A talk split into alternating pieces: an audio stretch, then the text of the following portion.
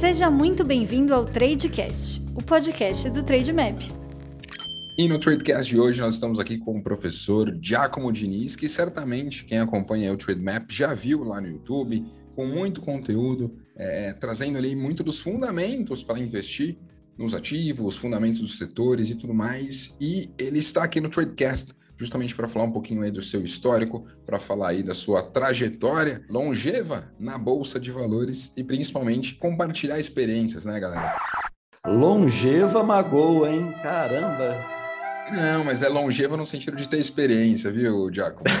É, eu, eu, gosto, eu gosto de estar perto de pessoas aí que passaram por mais cenários, né? De pessoas que é, têm mais experiência, porque nada como o tempo para te ensinar realmente ali a importância de você estar, de fato, exposto em bons ativos, bem fundamentados, a saber que eventualmente podemos ter cenários ruins na bolsa, mas isso não vai se perpetuar. À medida também que podemos ter cenários bons para a bolsa, mas isso também pode não perpetuar. No fim do dia, é muito importante a gente ter essa experiência, né? E acho que você nos ajuda muito nesse sentido, viu, Giacomo? Porque já enfrentou muitas coisas aí na bolsa. Quem está na bolsa brasileira sabe, né, o quanto que oscila para cima e para baixo. Todo ano tem alguma coisinha aí, né? Seja Wesley Day, seja caminhoneiro, seja impeachment, sempre tem alguma coisinha então, acho que essa experiência ajuda nesse sentido, tá? Acho que a experiência aqui, ela é um plus e não algo ruim. E nesse sentido, queria que você se apresentasse aí, Giacomo, falasse um pouquinho aí da sua trajetória como investidor, a sua trajetória aí como professor, para que as pessoas possam aí te conhecer. Queria primeiramente aí mandar um abraço para o ouvinte, Bom prazer estar aqui com você, poder compartilhar um pouquinho de ideias aí nos próximos minutos. Então, Rodolfo, essa história é antiga, porque, cara, eu comecei é, no mercado de capitais em 98. Então, eu basicamente entrei na corretora dentro da crise da Rússia. Foi, uma, foi um, um ciclo, eu realmente não me lembro agora, mas a gente teve no período de um mês algo próximo de sete circuit break foi quando tivemos problema com a, com a, dívida da Rússia, depois do México, depois foi uma época muito difícil do mercado. E de lá para cá, eu fiquei bastante tempo, 10 anos, trabalhando em corretora de valores, passei por áreas de análise e também por área comercial, e depois vim por mais para a linha educacional, né, como professor de finanças e também dou consultoria para gestão de fortunas. Então, isso é assim, só para a gente resumir um pouquinho. Mas eu acho que o que vale mesmo reforçar né, o que você falou, é o que está por detrás, né, o que, que é essa famigerada experiência né, que, a gente, que a gente comenta.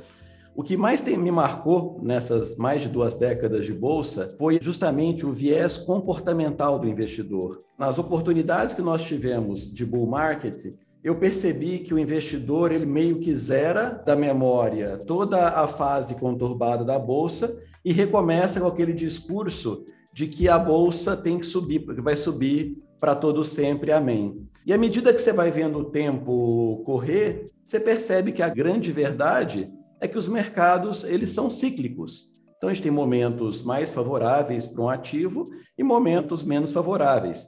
Se a gente pegar, por exemplo, hoje o criptoativo, é um, é um momento favorável porque todo mundo está olhando para essa nova tecnologia, está olhando assim o que pode ser realizado com isso. Então é um momento muito favorável. Vai ser para sempre? Só o tempo dirá. Acho que a grande primeira questão é essa: o que é a experiência? Ver que tudo passa né, ao longo do mercado aí.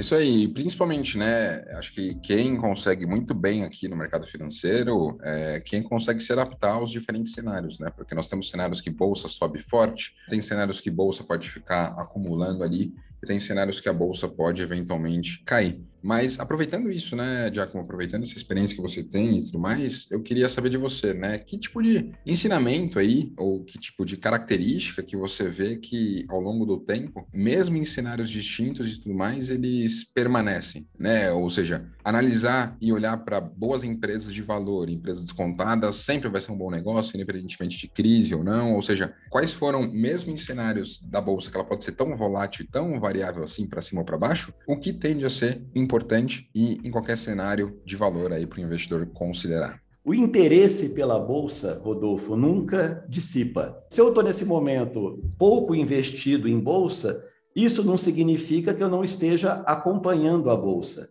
Então, a gente sabe que o, mercado ele tem vários setores e dentro do ciclo macro nós temos ciclos menores. Se a gente lembrar do ciclo das, que as educacionais passaram há um tempo atrás, agora está de volta no ciclo do petróleo. Então, sempre a gente vai ter é, algum cenário, no, algum setor no holofote por alguma questão específica de mercado. E é aí que moram as oportunidades. Só que como é que a gente enxerga essa oportunidade? Estando atento. Eu creio que a grande virtude para se tornar um bom investidor na bolsa é ter o hábito de colecionador. Eu coleciono teses de investimento. Não necessariamente eu estou investido em todas as empresas, mas eu conheço um certo bloco de teses de investimento que eu acabo desenvolvendo a agilidade de perceber oportunidades. E quem eu percebi, né, é, ao longo do tempo, que desenvolveu esse feeling são as pessoas que mais foram bem-sucedidas.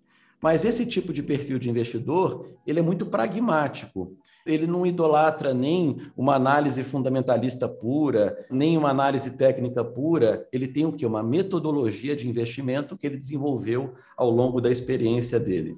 Então, acho que o primeiro passo é método. E para a gente ter método, a gente tem que ter conhecimento. Então, estar perto da bolsa, estar perto das empresas, aplicar a análise fundamentalista, olhar para o gráfico também e tentar entender assim, o que, que o mercado está tentando me dizer é essa paixão que está nas pessoas que eu conheci que são bem-sucedidas no ambiente bolsa. Fantástico, muito bom. Eu acho que isso é muito importante, né? Consistência aqui na bolsa no fim do dia e eu costumo dizer que é como se fosse uma maleta de ferramentas de um marido de aluguel, né, Diaco?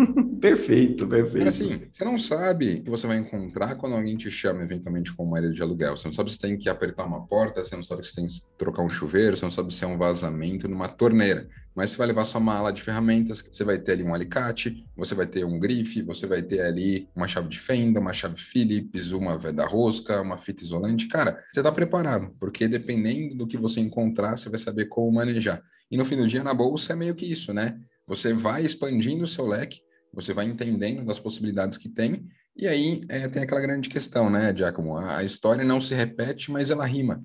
Então, você, se nós soubermos, por exemplo, não que isso vá acontecer, mas se eventualmente tivermos mais um lockdown, pelo que já aconteceu, a gente sabe que, por exemplo, o petróleo tende a sofrer bastante porque a atividade econômica vai reduzir, as pessoas vão ficar em casa, a demanda por petróleo tende a cair, e com isso ele tende a cair também. Assim como o oposto também é verdade, a gente consegue ver que aqui no Brasil, enquanto o dólar está mais elevado, uhum. as empresas do agro estão indo super bem, super bem. Então, é, no fim do dia, a história não se repete, mas ela rima. Então, você vai entendendo como as coisas funcionam e você vai saber sempre que algo acontecer diferente. Poxa, Sim. isso está acontecendo, pode ter esse gatilho aqui. Perfeito. Ou também tem coisas que acontecem, né, Giacomo, que são pontuais, né? Então, que você falou das educacionais elas subiam muito pela questão do FIES, aquela quantidade de dinheiro gigante. Isso, exatamente. Teve um momento propício, né, Rodolfo? Aconteceu um evento uhum que esse evento injetou grana na, na economia e esse setor foi para cima. É, e aí, quem estava lá pegou o bonde, né? É isso aí. No fim do dia, é isso, né? Na, na, Bolsa nós temos essas questões e até mesmo, né, em relação a essas questões, né, esses movimentos que se tem, muitos investidores, né, Giacomo, a gente está chegando aí perto dos 5 milhões de CPFs na Bolsa, muitos começaram aí nos últimos três anos. Talvez eles nunca viram como a Bolsa se porta em um cenário de eleição. E aí nós tivemos eleições ali, né? Poxa, eleições presidenciais, né? Que são, fim do dia, as mais importantes aí para o país. Uhum. Nós tivemos ali em 18, é, Bolsa não foi tão volátil assim como eu esperava, 2014 já foi mais volátil, enfim, a cada quatro anos nós temos eleições presidenciais. E aí, nesse contexto, muitos investidores estão muito receosos, né, com o que pode ser da Bolsa esse ano. Como a Bolsa ano passado não teve uma performance tão boa, muitos estão jogando a toalha aí, agora para esse ano, para essa eleição, que o Brasil eventualmente não vai crescer, que dólar está muito caro, que dólar vai para 10, enfim. Acho que estão pintando muito um cenário muito ruim para o Brasil, mas estão se esquecendo, eventualmente, do quanto que ele consegue se reinventar, o quanto que o agro representa no nosso PIB, enfim. Eu queria entender um pouco de você, né, pela sua experiência o que fazer em um cenário como esse de eleição? Né? Você gosta de, por exemplo, fazer mudanças mais drásticas na sua carteira, no sentido de, por exemplo, vender as ações e ficar mais em renda fixa para se proteger mais, e depois que tiver uma decisão, aí sim você volta a se expor à renda variável ou não? Você não muda a sua exposição à renda variável, mas o dinheiro novo que entra você coloca em renda fixa ou não? Você se expõe ainda mais em renda variável para aproveitar a volatilidade? Enfim, como que você gosta de se portar em cenários como esse de eleições e como que foi para você estar tá na bolsa em cenários de eleições que já passaram aí? Então, Quando a gente vai falar de política, é, o primeiro aspecto a gente tem que entender é o alinhamento que a política está tendo com o mercado. Então, você imagina que se nós estamos falando uma reeleição de uma figura, teoricamente, nada a ver com o cenário atual, mas teoricamente, se uma pessoa está candidata à reeleição, está com uma margem de vitória alta e, e, e o mercado gosta dela. Num cenário assim, você tem chance de ter uma volatilidade menor no período eleitoral. Por outro lado, vai ter uma mudança de paradigma. Vai sair do, do partido A para o partido B. Eventualmente, o partido B não é tão afeito ao, com o mercado quanto A. Podemos esperar uma grande volatilidade. Sempre, todo ano de eleição, tem volatilidade, isso é de se esperar. Ainda mais com o discurso dos lados. Porém, o que você mesmo comentou, Rodolfo, é que tem eleição que tem mais e tem eleição que tem menos. A que tem mais é quando a gente tem um choque entre mercado e política. A que tem menos é quando o mercado e política estão mais alinhados. Nesse momento, eu acredito que o mercado e a política não estão desalinhados. Quando a gente entrar mais dentro aí do período eleitoral mesmo, de, de propaganda, publicidade e tudo mais. Debate e tudo mais, né? Debate acalorado eu acredito que o discurso dos dois lados não vai ser legal para o mercado, aí o mercado vai dar uma assustada. Então, eu acho, particularmente, que 2022 vai ter bastante volatilidade, sim, só por conta desse elemento. Porém, quando eu digo volatilidade, eu não estou falando que a bolsa vai destruir valor, já vai lá para os 60 mil pontos. Pelo amor de Deus, não é isso ela vai ficar lateral e vai ficar volátil. Essa é a minha percepção. Em qual parâmetro que ela vai ficar lateral? Vai depender de outros aspectos, como o lockdown que você comentou. No atual cenário, parece que ela está segurando bem nos 100 mil pontos. Então, uma relação 100-115 é um bom número. Poxa, azedou de vez o Covid, novo lockdown, rompeu os 100 mil pontos. A gente pode falar, falar de uma outra prisão entre os 85 e 100 mil pontos. Então, a percepção que eu estou tendo é de uma bolsa lateral e volátil para esse ano de 2022. Qual que é a postura que o investidor tem que ter frente a isso? Primeira coisa é olhar o custo de oportunidade. Poxa, vamos imaginar que eu estou lá na. na que o, o fato de eu estar na bolsa me custa eu não estar na renda fixa. Quando a renda fixa está pequititinha, para nós é fácil tomar esse risco. À medida que a taxa de renda fixa vai para acima de 10%, se você passa um ano de lado na bolsa, você sabe que, na verdade, você deixou de ganhar 10%. Então, o custo das suas apostas fica mais alto. Então, na verdade, voltamos ao papo anterior. Cada investidor deve se portar da forma que ele acredita que o mercado vai se comportar. Eu estou me comportando de forma mais cautelosa. Ah, professor, você vendeu suas participações em bolsa? Não, eu já tinha feito isso antes, no momento que eu vi que a bolsa ia lateralizar. Eu saí perto do 119, aí ela bateu lá os 130, beleza, a gente não acerta todas, e depois ela voltou agora para o patamar atual. Então, eu já estava desinvestido uma parte relevante. Vou voltar a investir? Eu prefiro, por conta do custo de oportunidade, aguardar um pouco mais. Mas eu queria aqui pontuar aquela coisa. Se eu estou desinvestido, não significa que eu estou desinteressado. Então, se eu perceber alguma oportunidade que justifique o racional, Rodolfo, naturalmente eu vou para cima. Então, é claro, é dentro do contexto do investidor que está de olho, né? É isso aí. É, eu costumo dizer que nesse cenário de volatilidade que nós podemos ter muitas oportunidades, né, Giacomo? Porque, assim, não é o quanto que a bolsa já caiu, mas é o quanto que eventualmente está no preço, né? O quanto que os outros pares, né? O quanto que o mercado americano, por exemplo, subiu em 2021 e o quanto que nós ficamos para trás. Eu acho que isso é importante ser ponderado. E o quanto que os negócios aqui do Brasil, eles estão indo bem, porque a gente tem uma dicotomia, né? De um lado a gente vê os negócios aí em lucros recordes, e do outro a gente vê pelo cenário macro Brasil, bolsa caindo. Então, no fim do dia, acho que esse cenário que eventualmente a gente pode ter esse ano de eleições, de volatilidade, pode ser muito favorável para aquele investidor de longo prazo, né? Comprar aqueles bons negócios em ótimos preços para você carregar para longo prazo. Mas eu acho que as pessoas têm que ter como lição, né, Giacomo? Não fazer grandes aportes em um só momento, nesse ano principalmente. Né? Acho que em nenhum momento da bolsa você deveria fazer isso, mas nesse momento, é, principalmente porque o mercado ele é manico-depressivo, né? Ele pode ficar para cima, para baixo, tudo mais. Então, às vezes você fixar tudo em um só preço, né? Imagina que entrou na bolsa 130 mil pontos. Putz, né? Quando estava 130 mil pontos, bolsa era 200 mil pontos.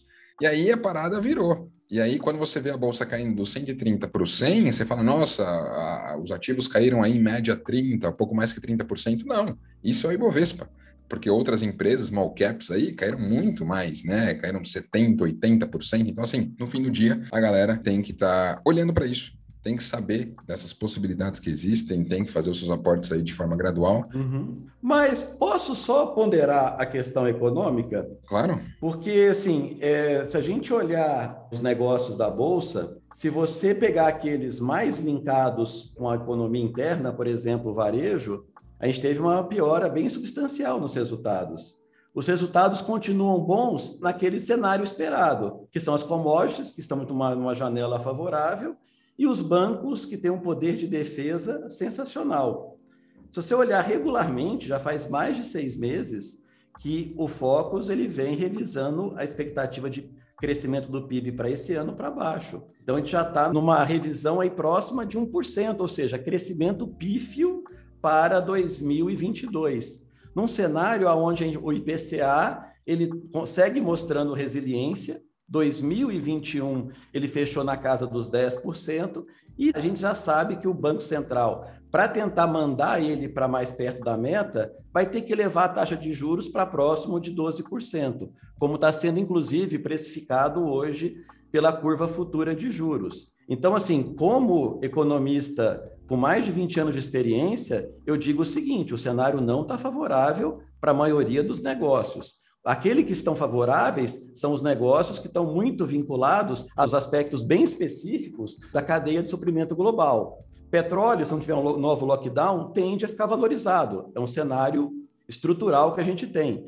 Alimentos, alimentos, a gente sabe que a China ela acumulou estoques recordes, então eu tendo a acreditar que a China vai começar a querer combater a inflação interna dela. Então também não podemos acreditar aí que o preço das commodities agrícolas vai subir efetivamente. Então assim, tirando o Covid de cena, eu estou vendo internamente um cenário bem desafiador. Se a gente olha para o âmbito externo, a gente pode ancorar a nossa expectativa na própria sensibilidade do Fed com relação aos juros futuros. Ele sabe que a inflação não é transitória, e agora, com essa nova onda de Covid, as cadeias de suprimentos vão continuar é, empacadas, então a inflação é uma coisa que já estourou na cara dele.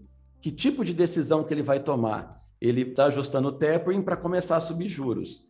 Faz muito tempo, Rodolfo, desde 2001, se eu não me engano, que Fed não sobe juros, ou desde, desde os anos 90 que Fed não sobe juros. Então, é um, isso vai reajustar a questão monetária no, no mundo, inclusive economias como a nossa, tende a sofrer uma fuga de dólar na hora que isso efetivamente acontecer.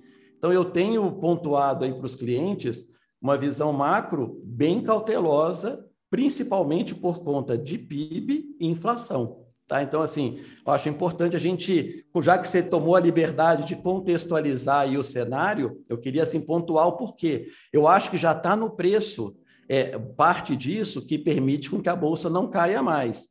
Mas o fato dela ter algum tipo de alimento, salvo o preço de commodity, para voltar a subir de forma consistente, em termos probabilísticos, para esse ano de 2022, nós temos vários desafios. E agora eu estou perplexo porque voltamos a falar de Covid. Então a gente estava começando a tirar isso do nosso cenário e agora não. Aqui em Bragança Paulista já estou com, nesse momento, está com 90% das UTIs ocupadas. É super importante, né? É, a gente ter esse contexto, ponderar os riscos e oportunidades. Só o que eu gosto de olhar aqui para o Brasil é que muitos cases aí eles conseguem crescer independentemente de PIB, né? PIB, de certa forma, não diz respeito a se uma empresa vai subir ou não. Leve em conta o macro, as empresas como um todo. Aí a gente pode ponderar, por exemplo, Ibovespa. Mas se nós fizermos um bom stock picking, por exemplo, né, tem ótimas empresas agros que tendem a outperformar. Empresas de seguro agora com é, esses juros mais elevados, eles vão ganhar muito mais com o float ali. Nós temos inúmeras empresas que se beneficiam, né? Por isso que é legal, né? Como a gente estava falando lá no início ter a sua caixinha de ferramentas, saber como cada coisa se porta para saber, poxa, nesse cenário agora de inflação um pouco maior, juros um pouco maior, o que fazer. Mas fato é, né? Poxa, uma coisa era você pensar numa Via Varejo, numa Magalu, com uma margem líquida ali de é, 2, 3%, num cenário de Selic a 2% ano. Num Selic, num cenário de Selic a 9,25, acima de dois dígitos, já não faz tanto sentido assim, e por isso que a gente vê aí Magalu caindo tão forte. Então, é, acho que não é comprar tudo, é entender que tem segmentos que são mais cíclicos, outros menos cíclicos, mas no fim do dia a gente pode ter grandes oportunidades. E aí, já está participando de alguma liga do Trademap? É a sua chance de investir dinheiro fictício para concorrer a dinheiro de verdade. Acesse agora trademap.com.br/liga e saiba mais detalhes. Eu acho que vale citar que talvez, eu pelo menos acho que a gente, pelas eleições, talvez não tenhamos tanta volatilidade, dado que as duas principais figuras do mercado são conhecidas, né? Acho que o mercado ele fica muito mais é, volátil, assim, ele fica muito mais estressado quando talvez vai vir algo que ele não conheça. É? Ou talvez está muito forte algo que ele de fato entende que não vai ser bom. Já estão soltando pesquisas aí há um bom tempo e o Lula, por exemplo, está liderando e não está tendo grande movimento assim no mercado. Se Bolsonaro eventualmente for reeleito, também não parece se ter algo muito forte. E se entrar eventualmente uma terceira via, tende a ser melhor do que as duas outras opções. Então, assim, eu não gosto, né, de, como dizer, aquela pessoa de jogar a toalha, sabe? De entregar e falar, cara, putz, esquece Brasil, é, acabou. Por saber que, cara, por mais que a gente tenha momentos ruins aqui, parece que quando tá lá no fundo do poço a galera se reúne, não, peraí, né? Olha o Brasil, né? A gente tem tantas maravilhas aqui, vamos reajustar, igual era 16. 16, quem acreditaria no Brasil? Ninguém acreditava, mas rolou impeachment e olha quantas coisas aconteceram. Só que o grande ponto é, né? Olhar em retrospectiva é muito fácil. Era óbvio que era para comprar em 16. Em relação aos investidores, porque eles falam, nossa, é muito fácil, deveria ter comprado lá em 16, ou deveria ter comprado lá em março no Corona Crash. Uhum. Mas olhar em retrospectiva é muito fácil. Mas você tomar a decisão nesses momentos que são difíceis, se tiver sua carteira sangrando 50%, né? Em março, por exemplo, de 2020, você sair para ir no mercado, a galera nem álcool em gel deixava você ter na mão, porque eles tinham medo de acabar o álcool em gel. Você fala, cara, vai acabar o mundo. Então, para que, que eu vou investir? Então, às vezes, olhar em retrospecto é muito fácil, porque já passou. Mas e no meio do cenário? Então, acho que a gente está nesse meio do cenário mais complicado para Brasil e tudo mais. E talvez as pessoas vão olhar daqui cinco anos e falar: cara, olha só, 2021, 2022 foi uma baita oportunidade, porque as empresas estavam melhorando, mais enxutas, muito melhores. A gente tem que pensar que aqui no Brasil a gente teve um cenário muito bom para a bolsa, então muitas empresas se capitalizaram, fizeram follow-ons, conseguiram pegar dinheiro a taxa zero e crescer. Quantas empresas entraram para a bolsa aí, né? Então quantos CPFs entraram para a bolsa, então a gente tem um movimento aí que é muito mais favorável nesse sentido, por isso que eu prefiro ser otimista. Prefiro ser otimista. Sei que o cenário não é dos melhores, mas assim, também não, não seria o investidor de jogar a toalha. Jogar a toalha nunca. Eu acho assim, o cujo oportunidade para tomar risco no 22 está alto. Essa é a minha discussão. Professor, fico fora da bolsa? Eu acho que quem tem paciência, quem gosta, teremos excelentes oportunidades de swing trade em 2022. É uma outra técnica, mas para quem sabe fazer, para quem gosta, é um momento propício para isso. Agora, posição. Eu prefiro esperar a primeira elevação da taxa de juros do Fed. Não me custa nada esperar, não estou com pressa. Na hora que tiver a primeira elevação da taxa de juros do Fed, o mundo mudou. O mundo saiu de uma tendência de juros zero para uma tendência de, de juros do cuja oportunidade do dólar voltar a funcionar. Então, eu quero entender como é que essa mudança estrutural, na forma que a gente olha para economias globais, vai impactar nos mercados, e principalmente no mercado brasileiro. Então, vamos imaginar que entre o momento atual e o momento dessa decisão, a ação que eu estava disposto a comprar suba 15%, eu estou disposto a deixar de ganhar 15% nessa largada e evitar essa incerteza. Então, Rodolfo, a caixinha que a gente estava falando é justamente é como lidar com as incertezas. Se você tem 100% de certeza sobre alguma coisa, você não ganha nada, concorda comigo? O prêmio vem da incerteza. Agora, se a gente toma incerteza descabida, a gente pode estar assumindo muito risco para o retorno, retorno baixo. Então, o que, que eu estou nesse momento fazendo? Em hipótese alguma, jogando a toalha, muito pelo contrário, eu sou um cara eu, otimista de nascença. Eu sou um mineiro, ai, que vem para São Paulo, tem que ser otimista para fazer isso. Então, é, é, só uma questão de que risco que eu quero tomar. Eu não quero ficar, nesse momento, tomando o risco do Fed. Aí você pode me perguntar: e quem já está na bolsa? E quem já tem a carteira e está sangrando? Você agora vai aprender que faz parte. Você vai ver como a em algum momento ela vai voltar. Agora, você vai ficar esperando? Nada impede o investidor de fazer um reposicionamento na sua carteira para favorecer uma melhora por conta das expectativas setoriais. Mas não é jogar toalha, hipótese alguma, pelo amor de Deus.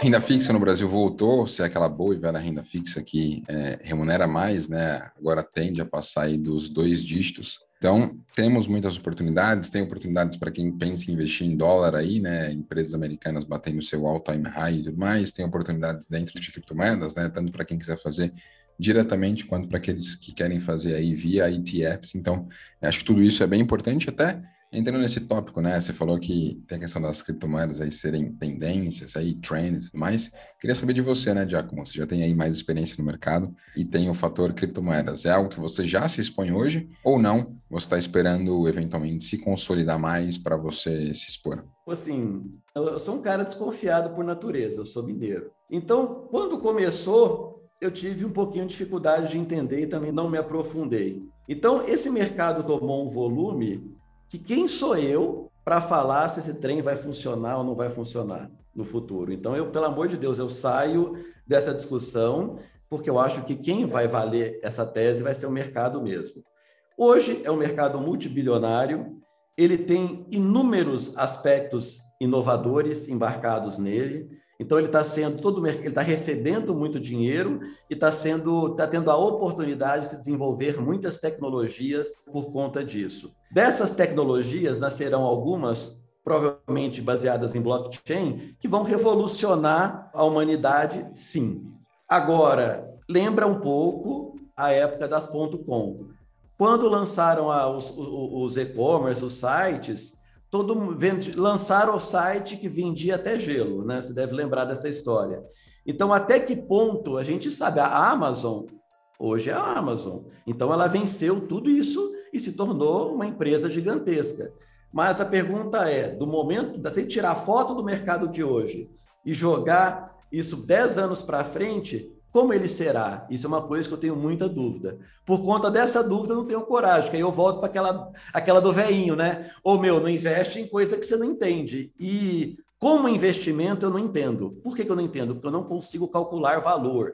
Eu, se eu te falo como a empresa está barata, eu fiz testes de estresse gigantescos nela. Eu não consigo fazer isso para cripto, então eu fico com medo, manja. Mas zero de crítica. Eu acho que é uma experiência nova que o mercado está passando. Eu já fui muito reticente em relação a isso, né, em relação a cripto, mas como tive um background grande em TI, trabalhei durante sete anos com TI, quando entendi a estrutura do blockchain, a estrutura da escassez que nós temos dentro do próprio Bitcoin, por exemplo, e o quanto que ele está sendo adotado, eu particularmente me exponho. É, comecei com um pedacinho, hoje é mais de 10% da minha carteira, por acreditar que é uma nova via, né? A gente pode pensar no mercado financeiro tradicional como um carro a combustão e a gente pode pensar nas criptomoedas como eventualmente um carro elétrico. Então a gente sabe que o carro elétrico ele veio para ficar. Só que a gente não sabe o tempo que vai ser para fazer essa transição. Uhum. Porque a gente já está vendo até muitas empresas aí olhando para essa questão de tokenização. Acho que é uma forma bem interessante. E para termos de valuation, né? Tem um modelo que até, para a galera que está aqui nos ouvindo, até para o Giacomo, é chamado Stock to Flow, que ele é muito utilizado para o ouro, que você mede o quanto deveria valer um ouro, se ele está caro ou barato, conforme a quantidade de ouro produzido e a quantidade de estoque que nós temos daquele ouro. E o Bitcoin ele é muito similar nesse sentido, porque a gente tem uma quantidade de mineração que ela é limitada, é, e serão minerados até 21 milhões, e o estoque ele é conhecido também. Então a gente consegue valorar ele não como uma empresa que vai gerar fluxo de caixa, mas como uma commodity conforme aquilo que ele consegue minerar e aquilo que ele consegue ter de estoque. Então é uma forma diferente para olhar para os negócios aí. Acho que é muito legal saber a sua visão, né? Porque aqui no fim do dia a gente está conversando, terão mais pessoas que vão se identificar aí com, com o seu modus operandi, até mesmo buscar ser mais conservador em algumas adoções aí. Mas, o Rodolfo, o mundo cripto, ele me ensinou uma lição muito poderosa, que, assim, é, eu me comportei, sabe aquele, aquele velho que está cuidando dos netos? Aí os netos vão, vão, vão se arrebentar no chão, o velho fala: Ó, vocês vão se arrebentar, vira as costas e volta para a televisão. Eu lancei um site no começo das .com, então eu surfei na .com e nessa eu fiquei olhando. Eu falei, não, a minha postura vai ser, é, eu acho que, que todo investidor tem que ter é, curiosidade, né, Rodolfo? Na hora que você teve curiosidade sobre os processos que estavam por detrás do, do ativo, a sua percepção sobre esse ativo mudou.